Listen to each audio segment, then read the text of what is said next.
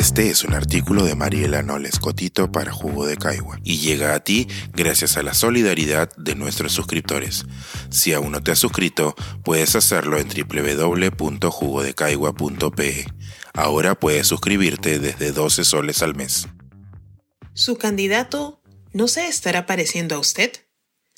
Algunas franquezas de cara a las inminentes elecciones municipales y regionales de octubre. Hace unos días, recorriendo varios distritos de la ciudad, noté que muchos de los espacios públicos ya están cubriéndose de gigantografías y pancartas, de caras sonrientes que buscan influenciar nuestra intención de voto. Me pregunté entonces, ¿qué es lo que podría motivar a alguien a ser alcalde? No me malinterprete.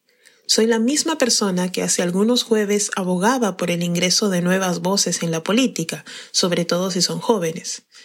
Sigo estando convencida de que la participación de todos y todas es fundamental y de que solo con nuestro ejercicio activo de ciudadanía iremos abandonando o superando esa idea de que los políticos no nos representan. Mi reflexión sobre este tema, más bien, se gatilló luego de ver en un par de estos carteles a sujetos reincidentes. Me refiero a aquellos políticos que vienen buscando un sillón edil en diversos distritos, elección tras elección, y que fuera del periodo electoral no realizan una labor de representación o involucramiento vecinal que justifique sus postulaciones continuas. Esto es, personas que vuelven a postular sin haber mostrado un involucramiento ciudadano activo un trabajo de representación local. Me preguntaba entonces, ¿qué buscan? Lamentablemente, los cargos de elección popular están sujetos a un escrutinio cuasi vulgar que en estos tiempos excede el ámbito de la investidura, por lo que el trabajo por el trabajo no puede ser el fin único que persigan los repitentes. Por otro lado, si lo que buscaran fuera mejorar los procesos en el distrito y representar a los vecinos, veríamos a estas personas participando en las juntas vecinales o de los procesos de presupuesto participativo y más aún veríamos un trabajo consistente en un solo distrito, no en varios aleatoriamente. Tal vez se trate de una búsqueda incesante de popularidad, pero otra vez los cargos de elección popular están tan profundamente devaluados, entonces dudosamente esta podría ser una motivación. ¿Serán otros beneficios? ¿La posibilidad de influencia? ¿Una cercanía percibida al poder nacional? Hablando de esto, recordemos que uno de los candidatos con mayor intención de voto para Lima Metropolitana ya dijo explícitamente que solo postula a la alcaldía como un paradero más en su campaña presidencial. ¿Qué es entonces lo que busca un ciudadano sin vinculación previa a los procesos de su localidad en la alcaldía del distrito? ¿Y por qué siento que somos pocos quienes nos hacemos esta pregunta? Es cierto que no tengo una respuesta, si acaso muchas interrogantes, pero quisiera pensar que de cara a las elecciones municipales y regionales que se avecinan, los votantes deberíamos ir definiendo a quién y quiénes vamos a elegir y por qué que si bien uno de nuestros grandes problemas es la triste oferta de candidatos, esto también está relacionado a nuestras propias responsabilidades ciudadanas, individuales y colectivas, de informarnos, participar, fiscalizar y a la postre involucrarnos en los procesos de participación ciudadana y representación más allá de los periodos electorales.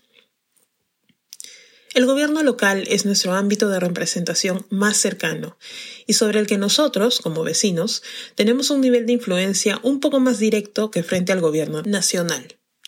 Es más fácil involucrarnos en sus procesos, informarnos sobre los mismos y hacer escuchar nuestra voz, además de contar con diversos mecanismos de participación. Podemos votar blanco o viciado, limitarnos a votar por el menos malo, o participar activamente para eventualmente incluso llegar a representar. Pero si elegimos las primeras opciones, mejor abandonemos el cinismo. El político que trata con desidia a la población, que no conecta o se vincula con ella, que no escucha o que tiene en cuenta solo sus intereses, está actuando exactamente igual que los ciudadanos que no se involucran. Tratamos la elección de autoridades con la misma indiferencia e irresponsabilidad ciudadana con la que el político electo nos va a tratar luego. Este político que no nos representa, veremos entonces, nos representa también.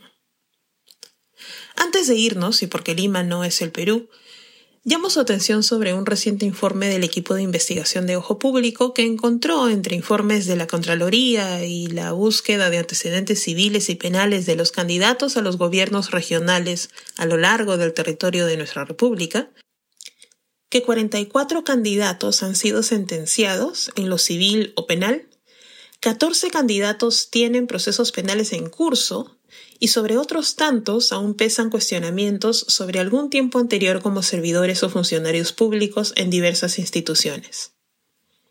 Triste oferta electoral, efectivamente, y un desalentador escenario político, eso es claro. Involucrémonos entonces ejerzamos activamente nuestra ciudadanía. El momento es hoy. Pensar, escribir, editar, grabar, coordinar, publicar y promover este y todos nuestros artículos en este podcast cuesta, y nosotros los entregamos sin cobrar.